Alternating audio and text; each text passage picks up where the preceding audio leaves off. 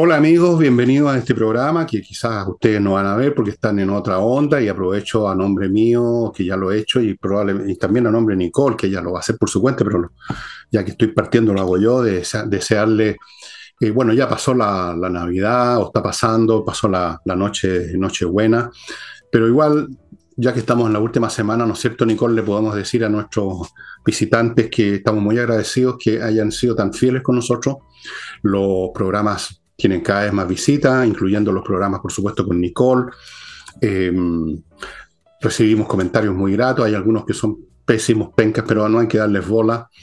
Y bueno, ¿qué puedo decir? No, no, voy a decir la vulgaridad y la obviedad de que tengamos un gran año 24, porque va a ser, no va a ser un gran año, ni nacional ni internacionalmente. Lamentablemente no puedo mentir.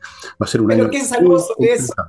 Pero podemos desearles que lo resistan bien, que no sufran más daño del mínimo absolutamente necesario, que sobrevivamos todo y llegue el momento en que podamos empezar a, recoger los pedazos de este país, pues si eso es la verdad las cosas. Eh, mientras tanto hay que resistir, ¿no es cierto, Nicole? Eso es. Sí. Yo, este, yo creo que este debe ser el único programa que hace deseos de feliz Navidad y Año Nuevo diciendo resistamos. Pero es la realidad. Oye. Pero viene, viene, el 2024. Bueno, está bien. Es la verdad, es un programa honesto, está bien. Yo creo que mm, solo me queda agradecerle a las personas que se han seguido suscribiendo a mi canal también en la entrevista a Nicole Rodríguez. Obviamente, y como tú también lo dices siempre, Fernando, necesitamos apoyo porque tratamos de tirar para arriba esta máquina, que es una máquina gigante de esfuerzo, de gente, de sacar también el cómo plantear los temas, cómo plantear, en el caso de mi programa, la entrevista. Muchas gracias por quienes han, eh, han seguido apoyando, cada vez son más, pero por supuesto que eh, siempre son escasos los recursos y necesitamos que nos sigan apoyando. Ahora, les mando yo, a diferencia de Fernando, un, los mejores deseos para el año 2024 y cruzando los dedos de que sea, sí, yo sé, yo sé, de que sea un mejor año para todos que sea un mejor año para sus familias y también que sea un mejor año para Chile. Em, las cosas pueden cambiar, digámoslo así. Nunca se sabe. Yo también les deseo un feliz año, pero revisen que esté bien puesto el salvavidas o el paracaídas. Eso es todo lo que les digo. Nada más. Feliz salto. bueno, amigos, vamos a entrar en materia. La materia la va a poner hoy día prácticamente toda. Eh, como bueno, como siempre, en la verdad. Nicole, que vamos a partir con lo que tú estimes conveniente.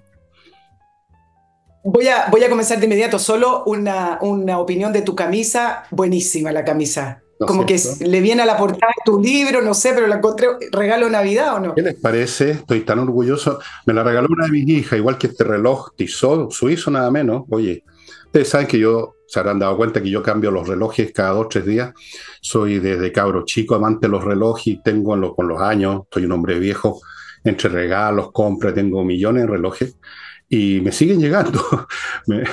este es precioso, la camisa fantástica, rica, suavecita de seda y, ha sido una pasta muy grata porque además, fíjate, muchas personas nos han mandado saludos y algunos incluso, incluso creen que yo veo y me han traído una botella de vino, que lo que es rara la gente, ¿ah? y estamos muy contentos. sí, y bueno, vamos a seguir con Nicole todo el próximo año, por supuesto, eh, salvo que pase algo dramático, que se venga el mundo abajo, que empiece la cuarta guerra mundial, porque la tercera ya empezó, de hecho, eh, no sé. Pero aquí vamos a estar, mientras se pueda vamos a estar y desde luego apoyan al canal de Nicole. Ella es la que necesita en este momento más porque todavía está creciendo, empezó después que yo. Y apoyar significa, perdónenme que lo diga brutalmente, ¿ah? apoyar significa ponerse amigo. Si estas cuestiones no son gratis. Averigüen ustedes lo que cuesta hacer funcionar un canal de YouTube. Tiene muchos costos por distintos lados. Esto no es gratis. Hay que, hay que hacerlo funcionar. Entonces, si a uno le gusta algo, Ya sabes. Bueno, entremos en materia.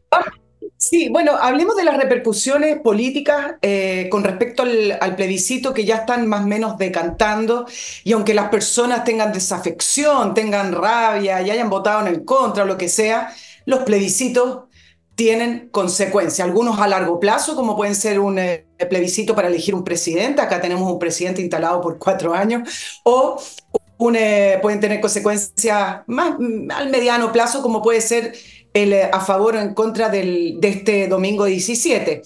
Y vamos primero, vamos a hacer la derecha y la oposición y también un análisis al gobierno. Desde el gobierno y principalmente concentrado en la figura del presidente Boric, de la supuesta humildad, no sentirse parte de un triunfo, etcétera, ¿cómo podrían sentirse parte de un triunfo manteniendo la constitución que querían cambiar? Bueno, luego se vio y se notó en la semana eh, una sensación de, victoria y se notó porque eh, empezó este intento de manejar la agenda legislativa, la agenda política, em, haciendo la enumeración de sus prioridades. Ustedes ya eh, se acuerdan de estas prioridades, ¿no? No, no, no piensen en seguridad, no piensen en salud, que deberían estar todos sentados viendo de qué manera van a poder eh, salir al paso y poder mantener el sistema de salud de Chile funcionando. Eso significa mantener a la, a la ISAPRE. No, sus prioridades son subir impuestos, la reforma tributaria, ya voy a hablar de Marcel, y la reforma de pensiones, que es otra manera de subir impuestos, y con unas pensiones que la quiero analizar el próximo programa, el día jueves, que viene con una cantidad de detalles de letra chica que no tiene nada que ver con solamente quedarse con este encabezado de decir, bueno, un 6% repartido 3% a lo que ellos llaman solidaridad y nosotros llamamos reparto y un otro 3% repartido de otra manera. Y en tercera patita tenemos una ley de pesca que sorprendió a todo el mundo porque no estaba en carpeta y ustedes saben, nosotros sabemos y Chile sabe que si tenemos que hablar de prioridades, no de cosas que queremos cambiar, mejorar, etc. Prioridades, la ley de pesca no eran las urgencias sociales que, que el país pedía. Entonces pasamos de esta agenda de esta sensación victoriosa y ahora la vamos a definir de otra manera. Fernando, yo no sé si tú vas a estar de acuerdo, pero Ahora pasamos a una sensación, a un presidente desafiante. En otras palabras, y en buen chileno quizás podríamos decir de chorito.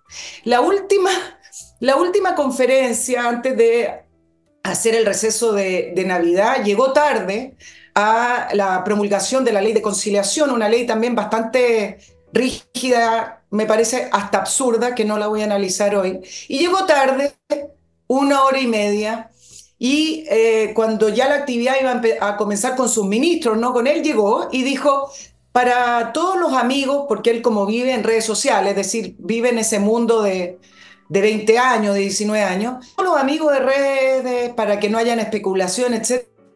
Tengo de terapia, porque la terapia es importante, desafiando a, a todos quienes lo critican, etc. Por lo tanto, ya pasamos a todas estas facetas post plebiscito y estamos hoy instalados con un gobierno que ya ni siquiera comparte el fracaso, lo que llaman el fracaso de la clase política, porque el propio presidente de Convergencia Social, Diego Ibañez, en entrevista el fin de semana, dijo, momentito, no es fracaso de la clase política, sino de quienes tenían mayoría. Entonces, en, una, en un resumen muy simple de Diego Ibáñez, nosotros no tenemos nada que ver, sino que acá el fracaso de quienes el 17 de diciembre hicieron una propuesta y que fue rechazada. Entonces, esta cuestión del domingo de llamar a estos acuerdos, esa palabra, este condimento como la sal, que debe estar siempre en una frase, pero que al final en la gestión no tiene nada que ver con lo que se hace, este llamado a los acuerdos, este llamado a la humildad, humildad duró tres días y ahora ya estamos en la fase de el desafiante, es decir, con su reforma, reforma, dicho sea de paso, que no tienen tanta división en, el oficialismo como puede ser la agenda de seguridad, donde ahí no están los votos del oficialismo, sino que es una agenda de prioridades no para Chile, sino que para el gobierno y su coalición, donde ahí están más de acuerdo. Subir impuestos, ¿quién no puede estar de acuerdo en esa coalición?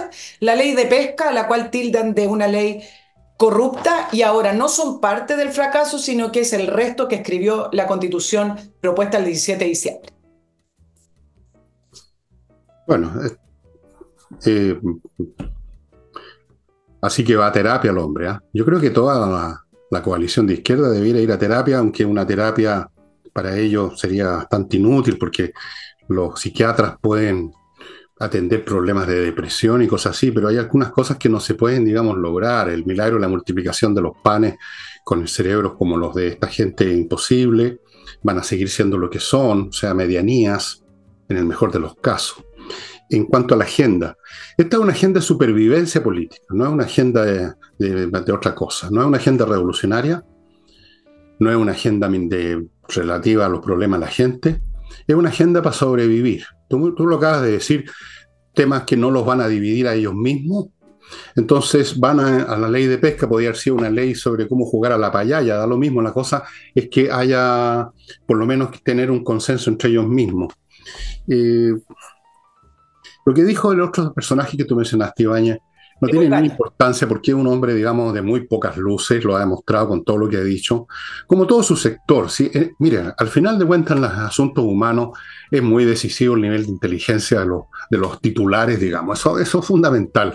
Lo pueden algunas veces disimular con el cantinfleo, en otros momentos pasan desapercibidos, pero aquí hay un tema de, de, falto de falta de mate. Eh, ellos son los derrotados. Se les olvidó que llegaron a cambiar este país de arriba abajo y la verdad es que no han podido. Han tratado y van a seguir tratando, pero no han podido. Han hecho daño, pero no han construido lo que querían construir. Son un fracaso de pies a cabeza. Lo más importante para ellos era la anterior proposición constitucional. Fueron derrotados estrepitosamente. Después fueron derrotados con la elección de los concejales para la segunda proposición. Y en esto que llaman victoria, no hay tal. Primero, porque es un voto compuesto por las más distintas sensibilidades, muchos votos de derecha, votos, votos que no son de ellos, primera cosa. Segundo, terminaron aprobando o manteniendo la constitución pinochetista que tanto detestan. ¿Cómo puede este personaje tan poco inteligente hablar de victoria, de que fue el, el fracaso, la derrota? Sí, fue una derrota para la oposición, pero no fue una victoria para el oficialismo. O sea, si eso se llama victoria, entonces yo soy la Cleopatra. Es una cosa completamente ridícula. Van a seguir, no importa los cambios de ánimo, que aparezca como chorito a las pampas en un momento dado debido a su estructura psicológica. Boris es un hombre que no tiene ninguna consistencia mental, afuera de que es muy mediano nada más, eh, y semi-alfabeto solamente en términos culturales, a pesar de que de repente muestra libros, pero los muestra al revés, ¿ah? parece que eh, fuera de eso, el hombre por algo va a terapia, no, no tiene una consistencia. Eh, eso agrava la situación. Entonces ahora creen que son tan victoriosos. También andaba en esa toque, acuérdate, la ministra Toano, cuando habló de que están en shock. Bueno, como decían los griegos, y aquí termino, los dioses ciegan a quienes quieren perder. Y están cegados por la soberbia, por la estupidez, por la arrogancia, porque no saben ver las cosas, no saben, como dices tú, como dicen ahora, leer. Yo, hablo de interpretar, que es un verbo más anticuado, la realidad. Y entonces caen en esto. Yo creo que siguen igual en el tobogán de caída, que se va a demostrar en las elecciones presidenciales siguen en ese tobogán, no importa lo que digan, Nicole. Claro, ahora hay otros que están ciegos también, y, me refiero a la, a la, derecha. Bueno, también. La derecha está sufriendo lo que se llama el síndrome del golpeado de la golpeada, da lo mismo el, género. A esas personas que, como han sufrido esta violencia física, terminan creyendo lo que le dice el golpeador, es decir, que ellos son los culpables. Entonces, cada vez que la izquierda o la, o la centroizquierda, si es que existe, eh, los tildan de algo o los culpan de un fracaso, etcétera, se hacen parte de aquello y no tienen una respuesta. Entonces, ¿qué está pasando con la con la derecha que el día domingo también hablaron del fracaso de la clase política, etcétera, pero han estado pasando los días y efectivamente en parte perdieron, claro, porque ellos tenían mayoría y la propuesta fue, fue rechazada, pero pierden más cuando no logran armar una respuesta cohesionada del por qué perdieron. En política esa es parte del juego y eh, finalmente ahí había mucho material para que pudieran armar una respuesta política eh, y poder no asumirlo de la manera en que lo están asumiendo la derrota del día domingo. De partida, ¿quiénes fueron los que impulsaron este proceso? Yo sé que la derecha después firmó y se sumó, pero ¿quiénes consideraban que la constitución, de una manera cínica por lo demás, pero ¿quiénes consideraban que la constitución era el problema de Chile? La izquierda. ¿Quiénes fueron que pusieron la izquierda, eh, la constitución como condición para el gobierno de Piñera? La izquierda. Entonces, había mucho material para poder articular una respuesta cohesionada. Yo no estoy diciendo que la respuesta eh, es, la verdad ni lo lógico, pero podrían haberlo hecho. ¿Y qué ha pasado? Lo de siempre. La derecha, la tradicional derecha, Chile Vamos, cree que republicanos es su problema y se pelean los liderazgos presidenciales como si tuvieran asegurada la elección presidencial en dos años más. Por lo demás quedan dos años, pero al final todo gira en torno a los liderazgos presidenciales pensando que como esto es un muy mal gobierno, evidentemente va a haber un cambio de signo porque la gente vota en contra. Y esa, ese análisis simplista no le está ayudando a la derecha porque la derecha lo que primero tiene que pensar es dónde tiene el contrincante. Y si siguen pensando que republicano el contrincante, van a perder como perdieron la elección presidencial con Boric. Y dos, que me parece lo más importante, y ahí uno lo ve en las discusiones como en la reforma de pensiones, Fernando. La derecha primero, de, antes de poder dilucidar quiénes son los candidatos presidenciales, tiene que pensar cuáles son sus ideas, qué van a proponer ante las crisis, que el país no tiene problema, el país tiene crisis. Y ahí hay mucho material también para poder articular una respuesta política desde, sus ideales y sin embargo giran y giran en torno, perdón, en torno a el Partido Republicano. Lo último, Fernando, fue esta carta de, dicen 30 figuras, yo digo 30 políticos ligados a la centro derecha, varios exministros de Sebastián Piñera, una carta firmada hablando de la lógica maximalista del Partido Republicano y que con eso no eh, van a lograr triunfar. Lo estoy resumiendo porque no estoy hablando de algo textual. Déjame decir algo. Déjame decir algo. Em, pero antes de decir algo, lo que voy a decir, voy a ir a mi primer bloque comercial. Eh, CAME, ERP, software financiero, amigos, para todo tipo, contable, administrativo, todo, todo, para todo tipo de empresas. Todos los aspectos de una empresa financieros, contables, eh, ver cuánto, cómo está el stock de producto, procesar remuneración, en fin, todo, todo, todo, todo lo hace Kame ERP, un software que se instala rápidamente, fácilmente, muy accesible y le permite asegurar que su empresa esté bien gestionada, cosa fundamental, especialmente en tiempos difíciles. Sigo con entrenainglés.com, una academia cuyos profesores son profesores de inglés de verdad, dan las clases online y están ofreciendo unos cursos ahora para este verano súper interesantes. Entre al sitio, si hay alguna cosa que usted no, no encuentra ahí de alguna información, mande un mail y pregunte a coordinación arroba Continúo con Edifito. Este software también es un software. Ustedes lo ubican aquí. A mi derecha están las direcciones para administrar edificios en todos los aspectos los administradores de edificios saben que no es solo un tema de pasar el escobillón, sino que está el tema del personal, remuneraciones, cotizaciones, millones y millones de temas y este software lo ve todo, no se le va nada.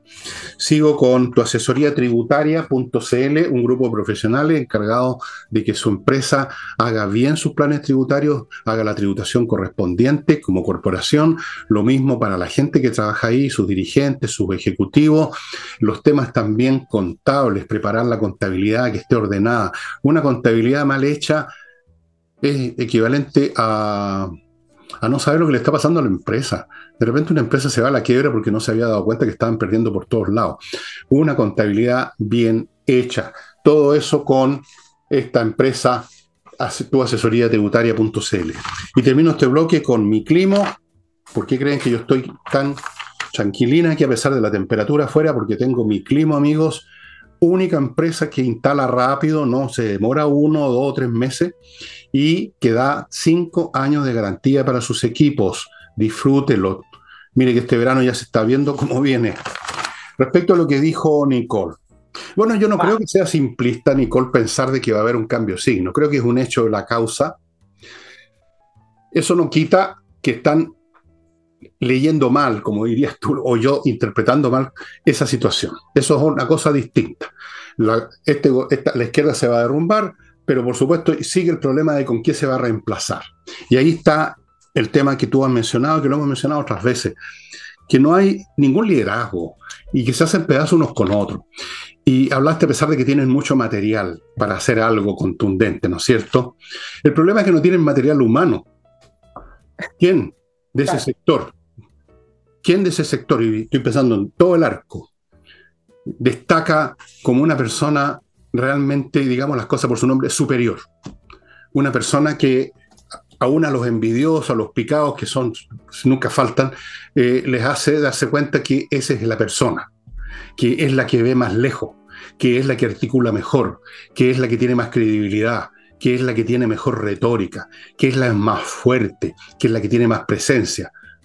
Bueno, pero no existe una persona así. No, nómbrame a alguien, por favor. Claro. Señor, a alguien. nombrar a alguien. Yo no sé quién, francamente. Doble de tambores. ¿Te nombro a alguien? A ver. Cuando Está bien, tú tienes razón, un cambio de signo. No, no voy a. No, la gente debe estar curiosa que voy a decir un nombre. No, no lo voy a decir. Lo que sí voy a decir es que cambio de signo en estos tiempos puede significar. Cambio de signo en estos tiempos perfectamente puede significar una persona que venga de fuera de los países, de, lo- de los partidos políticos, que diga que es un outsider, eso le gusta a la gente, o que diga yo no vengo del mundo político. Es decir, no, no necesariamente el cambio de signo significa que es la centro derecha o la derecha tradicional. Eso ya no existe y eso ya no corre. Por lo tanto, si la centro derecha con el Partido Republicano creen que porque ese cambio de signo les toca a ellos, eso es pensar en un binominal que hoy no lo tenemos y que no existe. Bueno, por eso te digo que el tema principal es que no tienen ahí nadie que haga ese trabajo de articular, de, convertir todos estos elementos en un discurso unitario, simple y poderoso. Como cuando dijo Churchill, solo les puedo ofrecer sangre, sudor y lágrimas.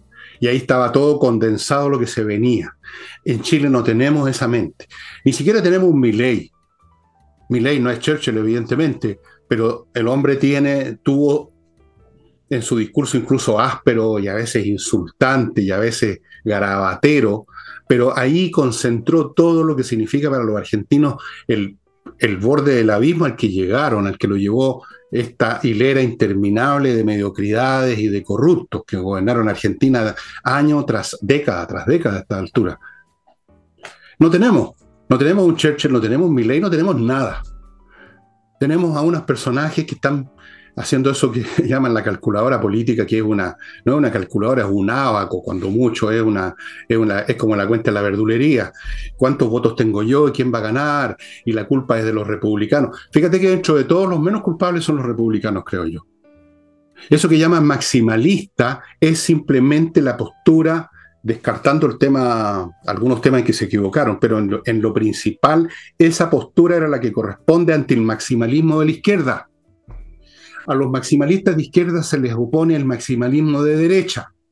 Y si no entienden una cosa tan simple, si no entienden que el fuego se combate con fuego, si no entienden que no son los tiempos de estos acuerditos y estas blanderías y estas mariconadas políticas, si no entienden eso y no lo han entendido, no lo van a entender, están internamente derrotados, incluso si llegan a la presidencia en dos años más. Mira, Porque van a ser el loco, no van, a- van a defraudar y van a entonces preparar el terreno para que vuelva a aparecer otro Boric o peor que Boric en el futuro. el mismo. Que aparezca, déjame terminar, que aparezca un Evo Morales, que aparezca uno de estos personajes que ya no se sabe de dónde diablos salieron, del fondo del barril, digamos.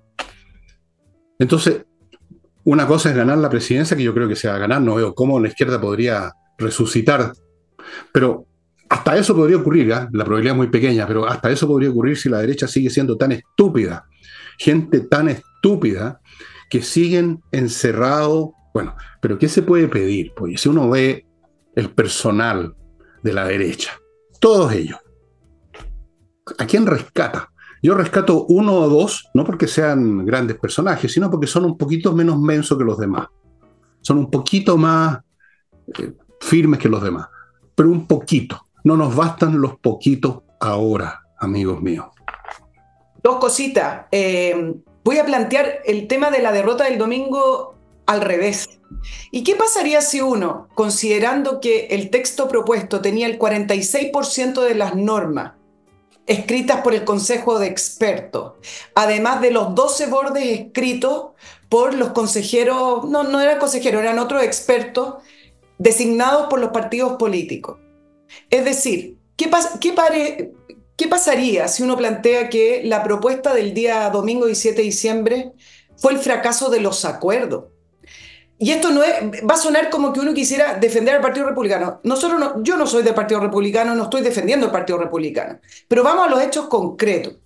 la propuesta del día domingo se tuvo que ceñir por los 12 bordes, que fue un acuerdo entre partidos políticos, y por el, gran parte de las normas escritas por el famoso llamado Consejo de Expertos que eran designados por los partidos políticos. Podríamos llegar incluso a la conclusión que el 50% de la propuesta es parte del gran acuerdo de la clase política. Entonces, no puede el, eh, Chile Vamos eh, y además también el Partido Republicano eh, hacerse la ariquiri con respecto a que fracasaron porque efectivamente algunas normas fueron muy sonoras y que eran con rasgos identitarios del Partido Republicano principalmente, pero no era en eh, la globalidad de la propuesta del, día domingo. Ahora, dicho eso, yo creo, Fernando, que el otro tema que te planteé, que es el tema de las ideas y qué es lo que propone la centro derecha para este país ante las grandes crisis, es la principal, porque te voy a dar solo un pequeño ejemplo y termino. Cuando tú ves que en la derecha responden a la reforma de pensiones diciendo no están los votos, etcétera, pero repiten la misma retórica del gobierno y de la izquierda, es decir, no, no estamos de acuerdo o no están los votos para un sistema solidario. ¿Cómo es posible que sigan repitiendo esa retórica cuando sabemos que el sistema solidario que llama la izquierda, que son muy buenos para cambiar las frases y las palabras, y envolverlas de un concepto que la gente se sume. En vez de hablar de un concepto del, sistema solidario, hablen del sistema de reparto.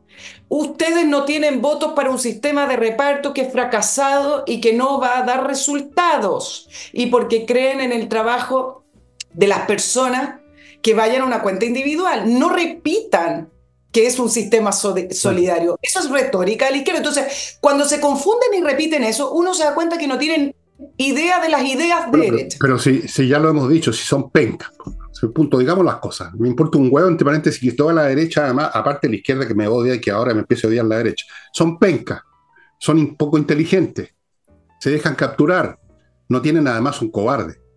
Debieran decir, esto no es un sistema ni siquiera de reparto, esto es un robo. Y no es justo esto de estarle tirando plata a los que no tienen plata porque no cotizaron, porque eran penca, tenían trabajos penca, ganaron poco, además cotizaron menos lo que debían, además cotizaron solo un poco, no todo el tiempo, y entonces ahora, ahora tiran la poruña y los, y los que cotizaron más tienen que entregarles parte de lo suyo. Eso no es justo, eso es un robo, eso es una visión plebeya de la justicia. Pero ¿quién de eso, ellos va a decir eso? No, porque la gente se va a preocupar, no tenemos los votos penca. Y a propósito, eh, se me había olvidado por esta pasión que de repente cuando veo tanta tontera yo pierdo mi habitual frialdad, ¿no? Porque la, estupidez me, me, me, me, salen, me salen granos, oye. Amigos, está disponible, por supuesto, no voy a decir que quedan poco. quedan, muchísimo, quedan muchísimo. Momentos musicales en yo menor de vuestro servidor aquí presente, donde les cuento cómo yo entré a distintas, fui conociendo a Mozart, a Haydn, a todo, pero sobre todo yo lo cuento eso como anécdota para hacer más entretenida la entrada a estos músicos. No es por, por contar mis vivencias, me importan un huevo mis vivencias. Las pongo aquí porque algunas son hasta divertidas, ¿no? Porque yo fui siempre un nerd, la verdad de las cosas. Se van a entretener, les va a gustar, espero. Eh, y eso, está disponible en el Villegas .cl slash tienda. Y ahora voy a otro de mis avisadores. Espacio ajedrez este es un regalo que ustedes ya debieran haberle hecho a sus niños al niño listo ese que destaca para fortificar y consolidar esa listeza que es muy fácil que se pierda se contagia con la mediocridad ambiental es muy fácil es muy fácil digamos caer en la, en la masa y el ajedrez es una buena manera de consolidar, de disciplinar esos talentos originales, fortificar. Es como era un gimnasio usted tiene buena musculatura natural, tiene un buen físico, pero si no va a un gimnasio no va a desarrollar los músculos. El ajedrez es ese gimnasio. Continúo con Edisur, la editorial, que tiene un local en Compañía 1025, donde hay un montón de libros con títulos de autores importantes, incluyendo este libro que les he mencionado, Parasitismo y su versión en América Latina, que se escribió en los años 60 y sigue vigente. Sigue vigente. Edisur. Y termino con autowolf.cl, contáctense con ellos, va a llegar un grupo de profesionales a su casa y le van a dejar la carrocería del auto como nueva en un día y frente a sus ojos. Así que no pueden hacer ninguna chapuza porque lo están haciendo delante de usted. Y que realmente el auto queda como nuevo, yo lo verifiqué. Ustedes saben que yo no me interesan los autos. El único auto en mi vida que he comprado para mí era un auto de quinta mano, creo, y es del, año, es del siglo pasado. Pero quedó tiki-taka. Y volvamos con, ah. con los dos puntos de Nicole. No, nos vamos a ir al tercer punto, pero ahora de otro tema eh, que tiene que ver con la ley de pesca. Sorpresivamente, como lo planteé al inicio del programa, en esto de las prioridades de la gente, de las personas, el gobierno, el jueves puso en discusión la nueva ley de pesca que debería entrar al Congreso este miércoles. ¿eh? Algunos aspectos técnicos que son, trae algunos aspectos técnicos que son eh, en parte nocivos para, para la industria, por ejemplo, que las licencias durarán 10 años en vez de 20 años. ¿Por qué digo nocivo? Porque ustedes tienen que saber que un barco, por ejemplo, tiene una vigencia, un barco, un barco pesquero tiene una vigencia entre 20 a 30 años, algunos 15. Entonces dice, bueno, ¿quién va a invertir en un barco si la licencia va a durar menos de la mitad de lo que dura la, la, vida de un barco? O sea, eso no tiene ninguna relación económica. Además, la propuesta rebajaría la cuota para la pesca industrial de 85 a 50%. Hay otros aspectos técnicos, pero más allá de estos temas específicos, hay dos cosas que son sumamente importantes que quiero plantear a esto. Y cómo es leer esto políticamente y, en segundo lugar, los argumentos torcidos que me parece que hay que poner alerta em, en relación a cómo están justificando la ley de pesca. Uno políticamente es parte de su programa, eh, que decía que la ley de pesca hay que modificarla porque hay que combatir a los poderosos de siempre, lo mismo que decía Michelle Bachelet con su reforma tributaria, eh, esto era en contra de los poderosos. Bueno, una ley que el Frente Amplio siempre criticó por tener un origen o estar marcada por un lobby de empresas que terminó además con la condena, con el único condenado que, que es un senador, Jaime Orpiz. Pero políticamente además hay que leerlo como lo que dijimos al principio, le está hablando a su 25%, a su 20%, a su gente, lo mismo que el tema del CA, es decir, es, la agenda de su, de su núcleo duro. Y hay un aspecto importante también, sacar el tema de la corrupción de la moneda y tratar de instalarlo en el, en el área empresarial, en el, en el área industrial. Lo intentaron de hacer con la trama de corrupción de estos clanes que defraudaron al fisco, al Servicio de Impuestos Internos, por estos 240 mil millones, pero no le resultó porque ellos, el gobierno trató a esto de empresarios corruptos y terminaron siendo clanes de ladrones que, se había, que habían eh, organizado una manera de defraudar al fisco. Por lo tanto, no resultó posicionar ese caso con el, tema corrupción. Y, pero acá vuelve a levantar el de los poderosos, el de la corrupción, y así intenta despejar un poquito el, el área de, de, su, el área de la corrupción que está 100% instalada en su gobierno. Y en cuarto lugar, políticamente, Fernando, y con esto termino para ir al, al otro, en cuarto lugar, esto es un problema para la derecha, supuestamente, porque esta ley se promulgó el, el, año 2010 y fue una ley que ellos llaman la ley de Piñera, es decir, no, no directamente de quién era presidente en el momento, pero sí la ley que se promulgó bajo la presidencia de Piñera. Por lo tanto, aquí está la asociación de la corrupción, Piñera, empresarios, todo el pool que le gusta al Frente Amplio. Bueno, esta gente francamente no tienen remedio. El lenguaje ese contra los poderosos revela muestra los J, o sea, ese componente de rencor, de envidia, de resentimiento de la izquierda contra los que están más arriba que ellos en algún nivel, ya sea económico, de político, social, intelectual, cultural, les produce una, una, una inquina feroz, entonces, y, les brota. Eh, ya no se trata de hacer algo porque es justo, porque corresponde, porque está de acuerdo con las necesidades medioambientales, porque es matemáticamente adecuado, sino porque es contra los poderosos. Les brota, no lo pueden contener. Son odiadores de todo lo que está arriba de ellos, y todo está arriba de ellos porque están tan abajo en todo sentido que dan, llegan a dar pena. Eh, Pero, este, afán, este afán torcido de mezclar cosas con el palabreo cantinflero tratando de transferir los temas de corrupción que ya los convirtieron en corrupción institucional, transferirlos usando, mezclando las palabras, metiendo a Piñera en el medio como que la ley la, la fabricó él solito, ¿ah?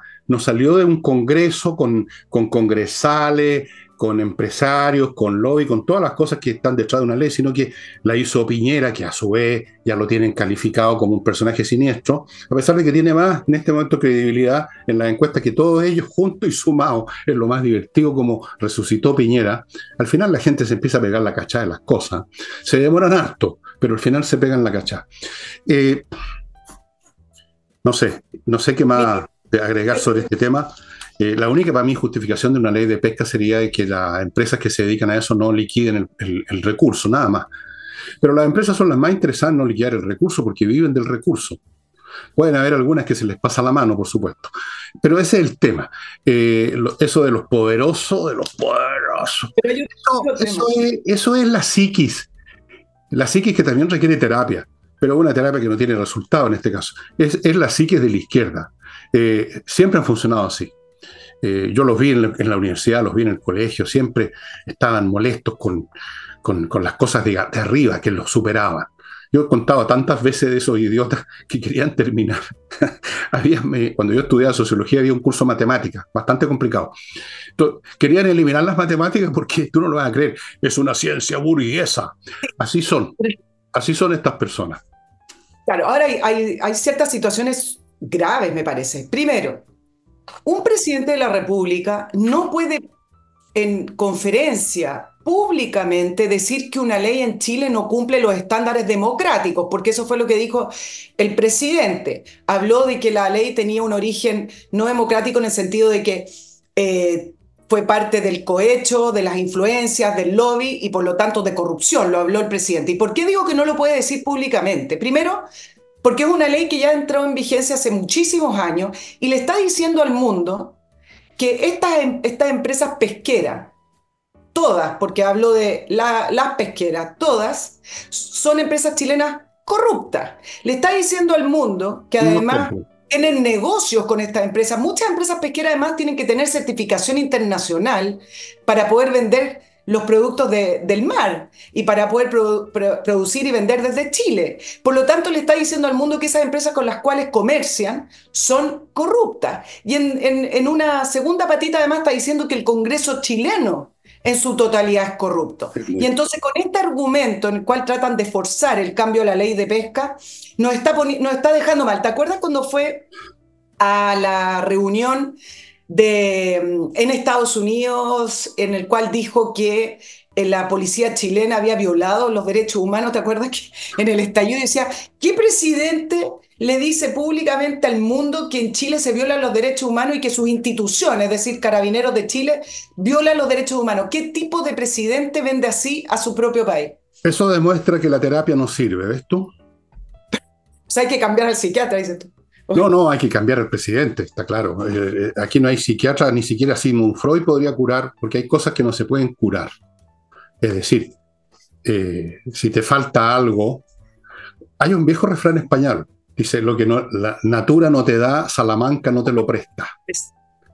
Y el hombre es torpe, se deja llevar por sus pequeños impulsos. Eso sí que son gustitos, gustitos ideológicos, eh, y por su desequilibrio derivado de consumo exagerado quizás de alguna bebida, no sé.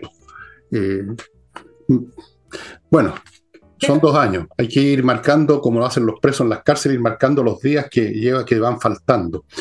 Voy a otro bloque y sigues, Nicole, con tus puntitos. KM Tickets, amigos, el outlet de sus pasajes aéreos. No espere eh, así y uno no puede esperar eternamente porque uno tiene que viajar en cierta fecha, que una empresa aérea de repente tenga la bondad de ofrecerle a usted algo muy bueno. No, aquí todo el tiempo en KM Ticket hay estupendas ofertas. Por ejemplo, Puerto Montt desde 37 lucas, pasaje aéreo. Arica, 79. En el mundo internacional, Lima, si quiere ir a comer rico, Lima, 151 luquitas. KM Tickets, todo el tiempo, estupendas ofertas, ubíquelo, KM Tickets, .cl. Continúo con Torch Y ahora les muestro otra linterna, la más grande que tengo. Esta eh, es grande, pero no es grande en realidad. Ustedes la pueden colgar, tiene una serie de... Y se cae, no le pasa nada porque es súper sólida y tiene una potencia salvaje, como ustedes pueden ver. Muy práctica, tiene un montón más de, de funciones con estas otras perillas que no se las voy a mostrar. Amigos, se carga por acá arriba a una unidad USB. Este es el tipo de linternas que uno tiene que tener. Olvídese de las linternas convencionales con unas pilas que cascabalean adentro y se agotan en cualquier momento, lo dejan a usted con una luz amarillosa que no sirve para nada. Torch, solamente se adquieren en el sitio de ellos. Sigo con patriciastocker.com. Si usted tiene una, una marca, creó un producto, un servicio, una empresa que tiene un nombre de fantasía. patriciastocker.com es un grupo de profesionales que se las van a registrar en Chile y en el extranjero, van a ver cuándo se tienen que renovar, las van a defender si alguien aparece por ahí. Todo con patriciastocker.com. Y termino este bloque con la revista Mundo Bursátil que los llama a que se suscriban. Si usted, por supuesto, no va nunca a la bolsa olvídese, a menos que quiera conocer por razones teóricas cómo está la bolsa. Pero si usted va, es imprescindible estar bien informado. Si no, como digo, puede sacar ticket para el Titanic. No resultó bien ese viaje.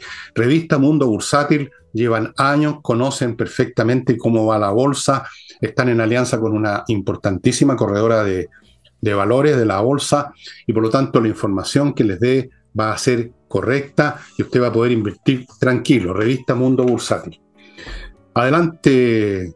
Me queda solo, me queda un punto con respecto a la ley de pesca y que tiene que ver no solamente con los argumentos de corrupción en el cual trata de justificar el cambio, también habla de transparencia y dice esta ley en su génesis tiene transparencia, algo que no puede ser porque en la política, ¿qué significa transparencia? Esa es una pregunta que habría que hacerle al subsecretario. Habla de distribución equitativa entre la pesca industrial y la pesca artesanal. ¿Por qué? Si finalmente no tiene que ver con que se distribuya de manera igual entre ambos, sino que lo que sea mejor para Chile y lo que sea mejor para cada industria. Son industrias de naturaleza distinta, con objetivos y números distintos. Pero el más peligroso, Fernando, es el que me pareció que recalcó varias veces el subsecretario de Pesca, Julio Salas, que es de Convergencia Social. Ups. Dicho, de, dicho sea de paso, le preguntan al subsecretario de Pesca, que tiene una larga trayectoria en administración pública, qué sabe de pesca y dice que él no sabe nada de pesca, sino que él sabe de regulaciones. Ah, yo eso nunca lo había entendido. Si usted no conoce una industria, ¿cómo va a conocer regulaciones de esa industria? Pero él sabe de regulación y de administración pública. Bueno, el, el, argumento más peligroso que me parece y que pasa un poco colado, como se dice, porque suena bien, tiene que ver con el que el subsecretario dijo que acá esta ley lo que quiere es asegurarse de poner a la ciencia en el centro de las decisiones. ¿Por qué digo que es peligroso? Porque es igual de peligroso cuando se pone a Dios, la religión o la ciencia en el centro de las decisiones como argumento, excusa o respaldo para decisiones que son políticas. La ciencia no es neutral. No, cuesta nada encontrar una, um, una justificación científica por ejemplo, a la extracción de ciertos peces o de cómo hay que manejar el mar, que se ajuste a decisiones que son políticas. ¿O acaso todo lo que ocurrió con el COVID, esos encierros inhumanos, irracionales, y todo lo que se hizo en el nombre de la ciencia no fue acaso irracional, con médicos también avalando aquello? Por lo tanto, cuando se empieza a levantar, así como cuando se levanta el argumento de la moral, de la estatura ética y moral, cuando se empieza a levantar el argumento de la ciencia para poder llevar adelante un reglamento que no tiene un objetivo de ciencia, tiene un objetivo de quitarle cuota a la industria pesquera, de regular más, de tener mayor control del, Estado y por último para hablarle a su clan del 30%. Cuando se empieza a levantar el tema de la ciencia, yo creo que acá hay que decir, momentito y tener muchísimo cuidado, porque en el nombre de la ciencia, la salud y de Dios se han hecho barbaridades. Correcto, la ciencia la ponen así en un pedestal a precisamente aquellos que no tienen la más mínima idea de lo que es la ciencia. Hablan de la ciencia como que fuera, exacto, como una religión, como una serie de dogmas que están establecidos por Dios en persona, como las tablas de la ley. La ciencia no establece nada, es una manera de ver el mundo con hipótesis que están todo el tiempo diciendo cambiadas por otras. Todo el tiempo los científicos están diciendo nos equivocamos. En eso consiste la ciencia, en un proceso de encontrar los errores y establecer un error nuevo por un tiempo hasta que se parece que era un error. Ahora mismo está en discusión en el campo de la astronomía el tema del Big Bang, por ejemplo, para los que realmente siguen estos temas. Luego tenemos un ejemplo de uso político de la ciencia, el calentamiento global. Esto ha sido usado, pero ya groseramente, hasta por cabros chicos como la Greta Thunberg, la ciencia aquí, la ciencia allá, y resulta que hay montones de, estudios de, de, otros científicos que demuestran que no es tan clara la película, que incluso se ha sabido de pruebas falseadas para favorecer cierta postura, en el nombre de la ciencia. Si la ciencia no es un ídolo, hombre, entiéndanlo. Hay que ser muy poco conocedor de ciencia. Probablemente este subsecretario no solo no sabe de pesca, yo creo que no sabe la tabla del do. O sea, no sabe matemática, no sabe nada. Debiera saber él que no puede hablar de la ciencia así como si fuera un fetiche. Efectivamente, estos temas son súper complicados y hay que conocerlos bien. Si este hombre no sabe de pesca, debiera irse de ahí. Su único mérito es que de convergencia social, que el partido, entiendo, del presidente, ¿no? Así es. Ese, miren el tremendo mérito. O sea, pertenece a la división infantil del marxismo añejo, pertenece a la división infantil del Partido Comunista. Y además estuvo hartos años en la administración pública, que tampoco significa que tú sepas de administración necesariamente. Está claro que no. Puede haber estado calentando sillas 20 años, también por razones políticas, no saber nada de administración propiamente tal. Entonces simplemente es un tipo que no sabe nada, pero es de convergencia social. Y por eso pone a la ciencia. ¿Qué sabe de ciencia? Uno de estos días le voy a recomendar unos libros para que se entere un poco de ciencia, pero primero tiene que estudiar un poquito de aritmética. Probablemente yo le pongo un problema de regla 3 simple, como digo siempre, y los reviento a todos. No creo que resuelva ni uno de ellos el problema de tres reglas, que es la cosa más simple del mundo. En la ciencia. Claro, Aquí está el tema de reventar a las pesqueras. esa es la cuestión, esa es la realidad. Punto. Y hacerse los amorosos con los, eh, la pesca artesanal porque es el pueblo. Es el pueblo el que sale todo el pueblo a pescar en las mañanas, tú sabes. Millones de chilenos salen en bote a pescar. Entonces, e, e, eso es un pastiche, como se llama, un pastiche ideológico rasca como todo lo que hace este gobierno. Por eso es que vamos a tener que fumigar en dos años más. Ahora no va a ser la derecha tradicional la que fumigue porque no saben dónde está el, fumigador, no tienen ni idea de nada. No sé quién va a ser, pero no van a ser ellos. Pero alguien, alguien, yo espero. Estoy todos los días rezo a la Virgen de Lourdes, que es la Virgen en la que creo, para que se produzca ese milagro. Y para que la Nicole pueda terminar tranquila con sus demás puntos, termino con mi bloque comercial recordándoles con Preoro la manera de tener una reserva financiera sólida que nunca se va a deteriorar. Oro y plata, valores intrínsecos. Compreoro.com. Continúo con Hey, corredor de propiedades que vende porque se dedica a unas pocas propiedades todo el santo día, de lunes a domingo, 16 horas diarias y tiene métodos especiales. Por eso a él le funciona y a otros no. Ángel Hey. Y Remodeling, una empresa de puros profesionales para remodelar su, su vivienda, temas de piso, muros, muebles de cocina y temas estructurales a cargo de arquitectos. Todos, no solo los arquitectos, todos son profesionales. Se lo doy garantizado. Nicole, sus puntos. Sí, no, eh, un detalle, ¿ah? eh, ellos hablan de transparencia, pero ya se levantó el tema de una pesquera noruega que está haciendo lobby hace muchos años, desde antes de que se promulgara esta ley, y que ha seguido haciendo lobby para poder, poder entrar a las cuotas chilenas. Es decir, no solamente se trata de darle cuota a la pesca artesanal, sino que siempre hay otros actores interesados en ingresar a las cuotas que ya tienen las nuevas pesqueras. Por lo tanto, eso de transparencia, transparencia no. Pero mira, súper interesante a propósito de la ciencia, un eh, reportaje que publicó el diario El País que hablaba efectivamente de esto, de la burbuja de las revistas científicas que se tragan millones de millones de euros de dinero público y privado en el año. En Chile no estamos tan acostumbrados porque las revistas científicas acá, bueno, kioscos ya no tenemos, pero no son muy usadas, simplemente son usadas por... ¿Cuáles revistas científicas además? Eh, claro, pero hay, hay algunas, Nature y otras. Bueno, resulta que lo que publicó el país es que lleva muchos años monitoreando y dice que hay un extraño fenómeno en el sistema, en el sistema científico mundial, porque las revistas académicas que antes eran semanales o quincenales em, y que era muy difícil que te publicaran un estudio si tú eras un científico, un médico dedicado a la investigación y desarrollo de nuevas alternativas, etcétera, era difícil que te lo publicaran porque tú tenías que que demostrarlo y eran años y años. Bueno, lo que dice el diario El País, que llevan monitorando las revistas más importantes, que en vez de ser eh, mensuales o quincenales, se han estado eh, multiplicando sus publicaciones y a veces incluso sacando papers diarios. Y dan casos, por ejemplo, dicen que la revista International Journal of Environment, Research and Public Health, que el año 2022 publicó 17.000 estudios científicos,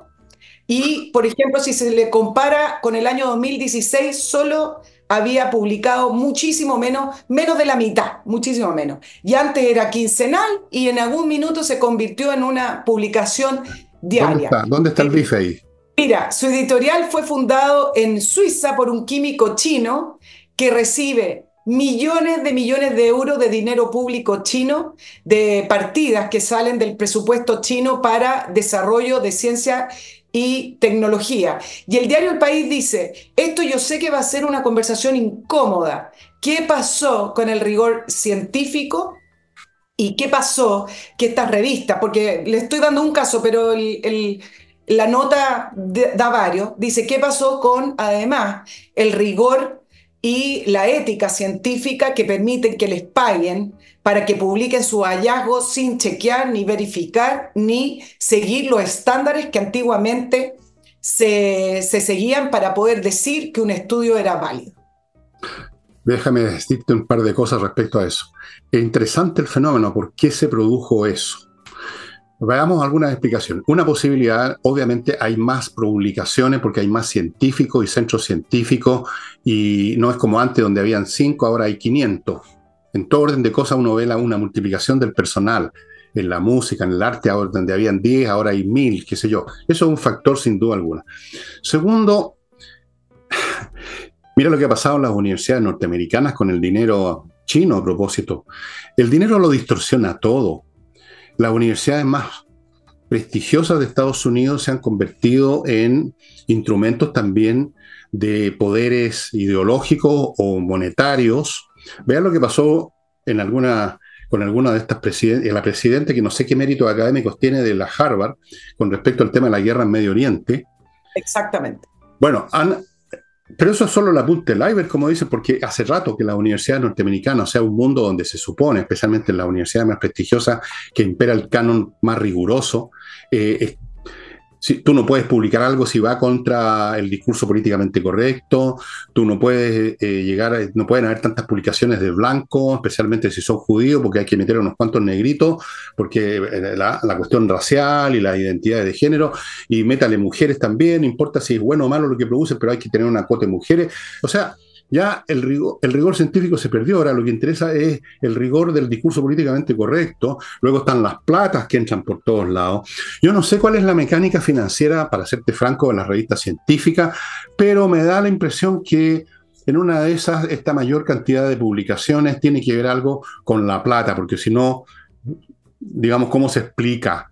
O sea, una revista que publica 20 veces más y eso le significaría 20 veces el costo más de una revista que no puede financieramente existir, porque además el público científico es pequeño. ¿Cuántos de ustedes leen la revista científica de astronomía, por ejemplo, donde hablan de, la, de no sé, de qué cuestiones que ustedes no entienden? Entonces, hay algo ahí, efectivamente, que ha distorsionado y ha transformado a muchos científicos en parte de una clerecía, de una, o sea, que tienen un interés corporativo en ciertas cosas, políticas a veces, cargos en las universidades, eh, prestigio, eh, becas, la cuestión de las becas es muy importante, las plata para las llamadas investigaciones. La cosa dejó de ser lo que era cuando los científicos funcionaban en un número mucho menor, se atenían a las reglas, no andaban buscando los billetes tan desesperadamente. Entonces era, por supuesto que todo funcionaba de otra manera, de otra forma. Y en, ese, en este mundo actual ya uno tiene bien poco claro qué es lo que se puede tomar en serio. Mira, si uno siempre solamente recuerda todas las falsificaciones que se escribieron respecto al tema del calentamiento global y que fueron comprobadas, ya es para entrar en sospecha de lo que, de lo que te dicen así con un aire de arrogancia, oye, esto es lo que dice la ciencia. La ciencia nunca dice nada. La ciencia escudriña y ofrece una hipótesis. Esa es la ciencia. No es alguien que dice, solamente Dios dice cosas en el monte Sinaí y deja una tabla en la ley. La ciencia no hace eso.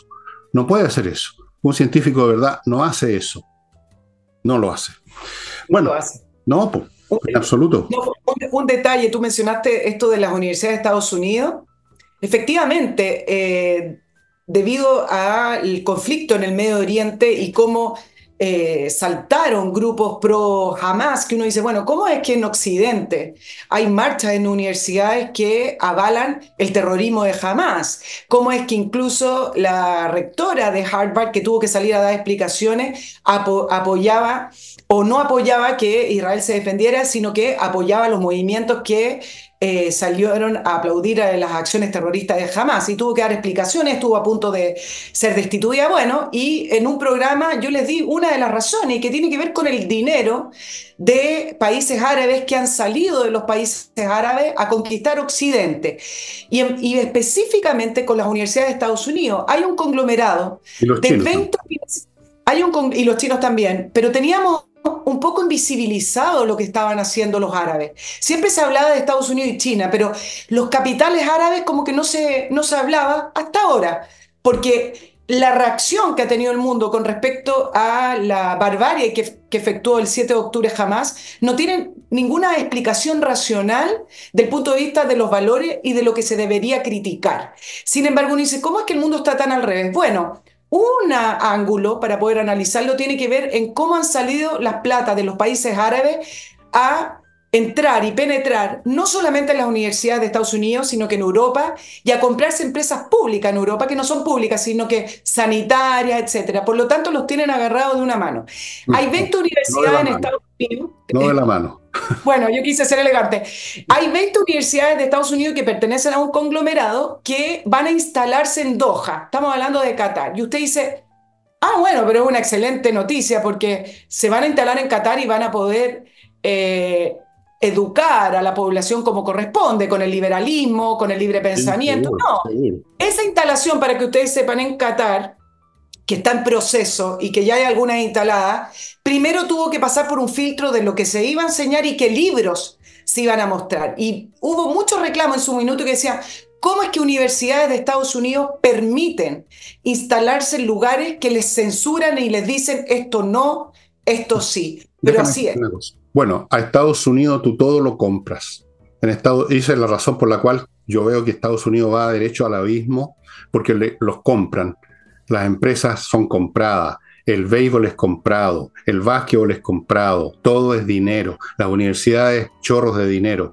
Si es necesario besarle los, a ver cómo lo digo fino, los calcetines a Chimpín o a, a los sultanes árabes, se hace dinero.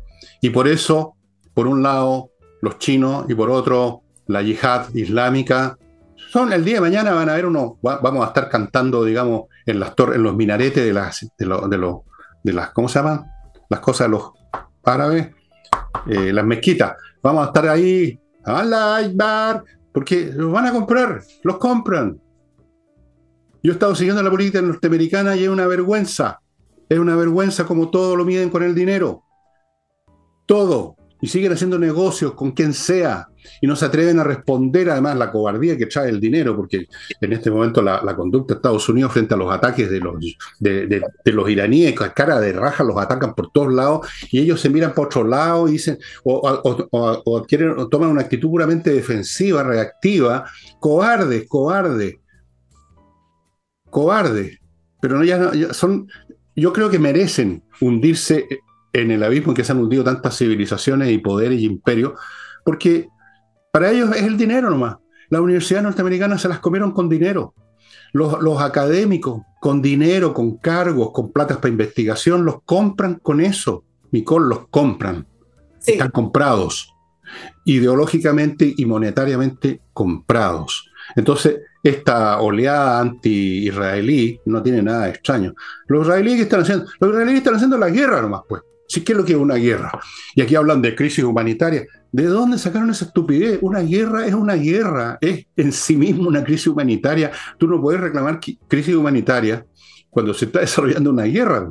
Tú tenés que destruir al adversario y los israelitas saben que tienen que aniquilar completamente a más o en tres años más se repite esto, pero en una escala diez veces multiplicada, para no mencionar a lo, a lo de Hezbollah, a los iraníes, o sea, es un tema de supervivencia, y tú usas todos los recursos, pase lo que pase. Y en una guerra mueren inocentes también, aunque yo no sé cuán inocentes puedan ser poblaciones que siempre han avivado a Hamas, yo no, me olvido lo que he visto en miles de videos cuando llega a haber un atentado contra Israel y mueren unos cuantos ciudadanos, cómo salen toda esa gente a las calles felices, disparando, avivando la cueca. Y ahora son todos víctimas. Bueno, la guerra es la guerra. Si tú buscas guerra, atenta a las consecuencias. Pero no, aquí empiezan con que la barbarie, como dijo el Boris, la barbarie. barbarie sí. Por favor, yo espero que nunca Chile entre en guerra con un país vecino o con cualquier otro. Porque si tenemos estos fulanos, en vez de defendernos como hombrecitos, van a llamar a una mesa de diálogo y van a hablar de la barbarie. El único país del mundo en este momento que enfrenta las cosas como debe ser es Israel. Y lo va a seguir haciendo afortunadamente porque les va el pellejo por último. A pesar de Biden, que ya ha demostrado, digamos, una debilidad intelectual y una cobardía impresionante para su propio país, es impresionante. Mira el lenguaje de los jefes militares norteamericanos también que siguen la onda. Es impresionante la, la... Vamos a responder con una medida, una, una, respuesta a la medida, que significa a la medida para no molestar a nadie. Taylor dice. Claro. para no molestar a nadie, vamos a dejar caer una bombita donde no haya nadie, les vamos a avisar por teléfono primero. Muertos de susto, cobardes, no vayan a hacer que pierdan negocio, no vayan a hacer. ¿Y saben qué más? van a ser igual arrastrados, pero en peores circunstancias, debilitados moralmente y en todos los sentidos, lo que le pasó a Francia y Inglaterra en la Segunda Guerra Mundial. Solo que los ingleses tuvieron la suerte que apareció Churchill. Los norteamericanos tienen la mala suerte que tienen a Biden. Y si no es Biden, es Trump, que yo no. Es una bala loca, por último. ¿ah? Tampoco, digamos, es un hombre que dé mucha confianza en cuanto al manejo de Estados Unidos. Bueno. Sí, oye, antes que se me olvide, yo sé que estamos terminando para el jueves, recuérdame, ya que hablamos de la ciencia y cómo se utiliza como argumento para poder llevar a cabo decisiones políticas o, políticas públicas, un efecto no deseado de cómo se ha manoseado el tema del cambio climático, obligando a las energías renovables, que pueden ser positivas para el planeta, eso no quita, digamos. Em, pero toda esta retórica que se empezó a instalar después de la crisis del petróleo el año 73, también en una guerra ahí que hubo en Israel, que fue la guerra de Yom Kippur. Un una efecto no deseado es cómo los países árabes, cuando vieron que las políticas de Occidente iban en contra del uso del petróleo, empezaron a sacar los capitales e invertir en Occidente. Y entonces tenemos el tema de las universidades, pero por ejemplo en España se fueron comprando las sanitarias, se fueron comprando las empresas de telefonía, y en, en Inglaterra se fueron comprando una serie de terrenos, entraron al mundo inmobiliario, entraron al mundo de la construcción. El tema es que los países árabes, entendiendo que ya no era suficiente por las proyecciones que hacía la agenda de sostenibilidad apoyada por todo el mundo, vieron que ya no era suficiente permanecer con la riqueza en sus propios países, decidieron sacar los recursos hacia afuera. Y un efecto no deseado ha sido precisamente el que estamos conversando. Es tan poderoso el poder económico de estas monarquías, de estos jeques que se han estado comprando Occidente. Ahí después lo seguimos hablando el jueves. Fíjate qué, frágil poder es ese en el fondo, porque estas sociedades no son nada. Son, son, son unas entidades medievales o antes, no tienen recursos, no tienen recursos humanos, o sea, ¿qué, qué son? no son nada, no tienen poder científico, no tienen poder militar, los tienen que defender los norteamericanos, acuérdense de la guerra con Irak, como, como entraron como quisieron a Kuwait. Eh, son países que no son nada, pero tienen el dinero. ¿Y de dónde salió ese dinero? Del propio Occidente. El propio dinero de Occidente lo usan para comprar Occidente. Qué curioso. ¿ah? O sea, estos países tú les quitáis ese dinero, les quitáis el petróleo y a los, a, los, dos días, a los diez días están otra vez en caravanas de camello, haciendo el comercio que hacían hace mil años.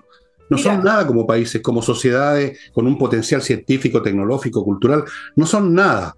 Es unos cuantos tipos subidos arriba de un camello hecho de petróleo, más el Islam. Eso es todo lo que son. Pero les basta con todo ese dinero, porque poderosos caballeros dan dinero, para hacer lo que se les da la real gana.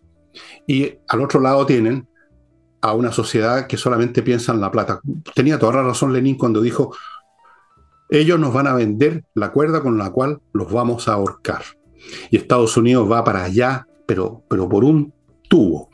Bueno amigos, hemos llegado al final de este programa que probablemente muchos de ustedes, no sé si lo irán a ver, pues estamos un día 25, pero en fin. Pero la van a ver el 26. De veras. Estoy, estoy, estoy, parece que se me pasó la mano con el colemono anoche. bueno, amigos. eh, nos estamos viendo el jueves de nuevo con, con Nicole. Nos vemos.